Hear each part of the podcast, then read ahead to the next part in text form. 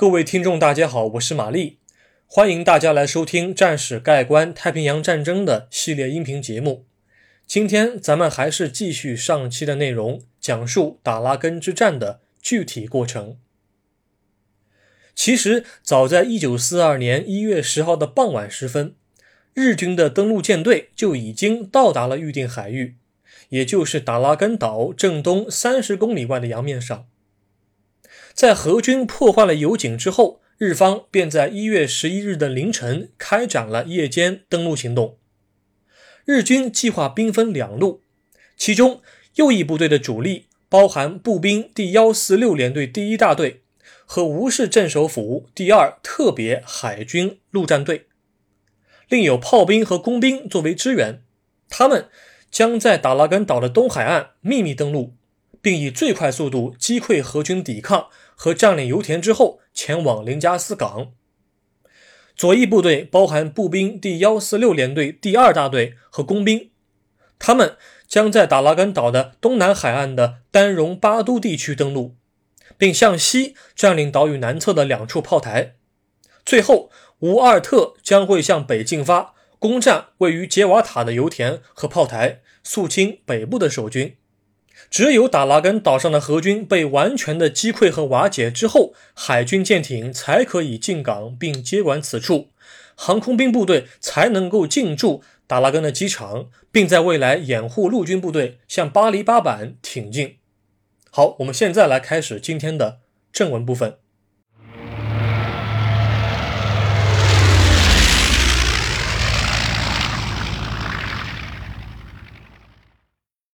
差距悬殊的夜视能力，神速的右翼部队和迷路的左翼部队。一九四二年一月十一日午夜刚过，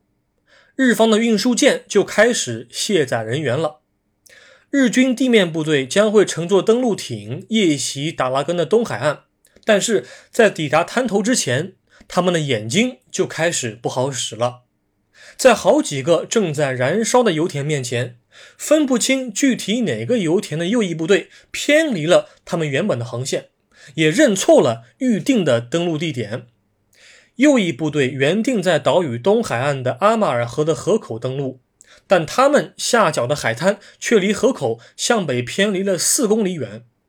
第一波右翼部队上岸之后，吴尔特，也就是第二波，便在半小时之后也在同一地点跟进。日军的运气还算是不错的，因为他们原定的登陆地点正好有荷军驻防，我们就姑且把它称之为警戒小队吧。啊，警戒小队在一月十一日晚上三点钟发现了日军的登陆艇，而何军的眼睛这个时候也不好使了。啊，日方右翼部队因为认错了油田而上错了岸。而上错了岸的日军，在何军的眼里头却是径直朝他们奔袭而来，于是何军便率先开火，暴露了自身。但哪知道日方并不是在这个地方登岸啊！东线的警戒小队在发现日军之初，就已经向何方的指挥部报告了，而凌晨的何军指挥部却无法对战局做出有效判断。由于夜间无法判定敌方部队的登陆规模，荷军对日方的主攻方向还犹疑不定。登陆东海岸的日军到底是佯攻呢，还是主攻？如果这个问题搞错的话，那么防御作战很可能满盘皆输。从警戒小队首次报告以来，时间已经过去了两个小时了。荷军指挥部在当天早晨五点钟，虽然还看不到太阳升起。但是日方的左翼部队便已经登陆了丹戎巴都，也就是岛屿的东南岸。何方一直对于眼前的局势踟蹰不前，一定意义上也使防守作战无法有效展开。早晨五点前，日军右翼部队便侧袭了警戒小队。警戒小队本身人数就不足六十人，指挥官斯潘根伯格便率领余部向第二道防线撤退。荷军部署在东线的第二道防线，包含着六百五十名官兵，但是大部分士兵都是来自爪哇和安汶岛的原住民。啊，爪哇人的机枪连虽然叫做机枪连，但是很多机枪故障未除，子弹数量也不足。原住民的军事素养堪忧，而他们装备的最厉害的家伙就是装甲车了。但是装甲车的车载机枪，它的口径也不超过八毫米。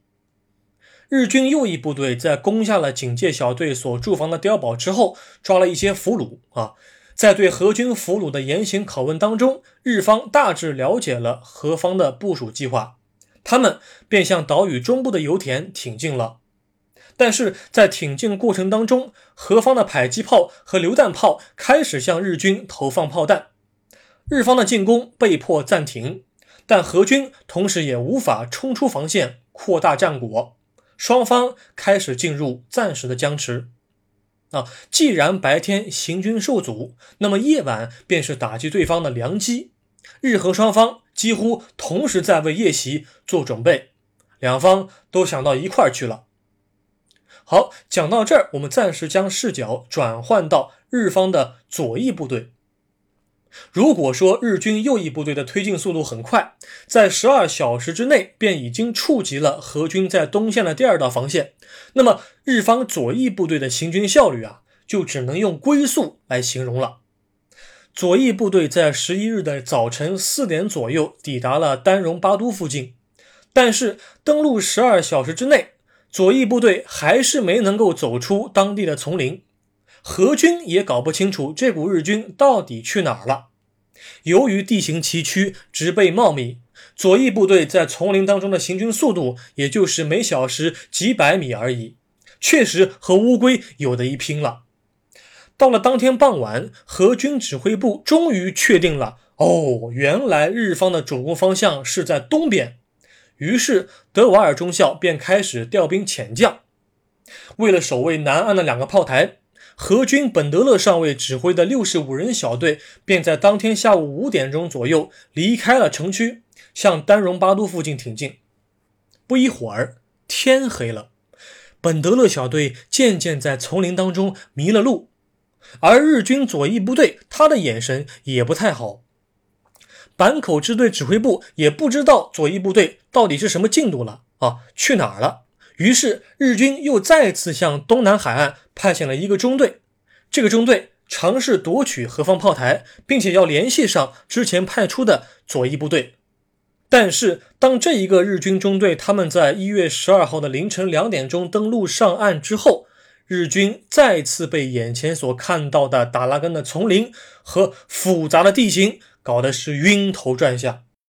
走着走着，本德勒小队就撞见了日军左翼部队。双方没怎么开火，本德勒小队的士兵就被日军给抓了个正着。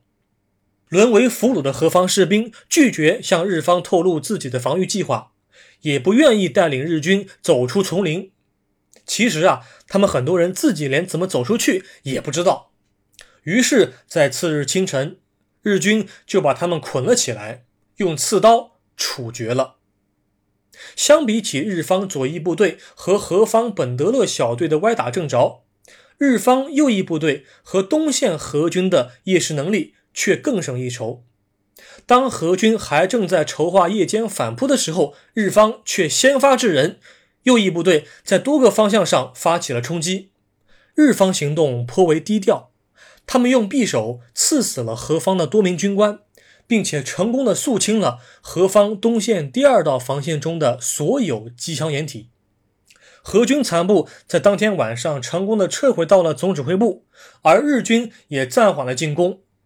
不论日军在太平洋战争早期是怎么的顺利，但是他们毕竟是生活在二战时期的人，不可能人人佩戴夜视仪啊。对于何方总指挥部的位置，仍然是比较模糊的。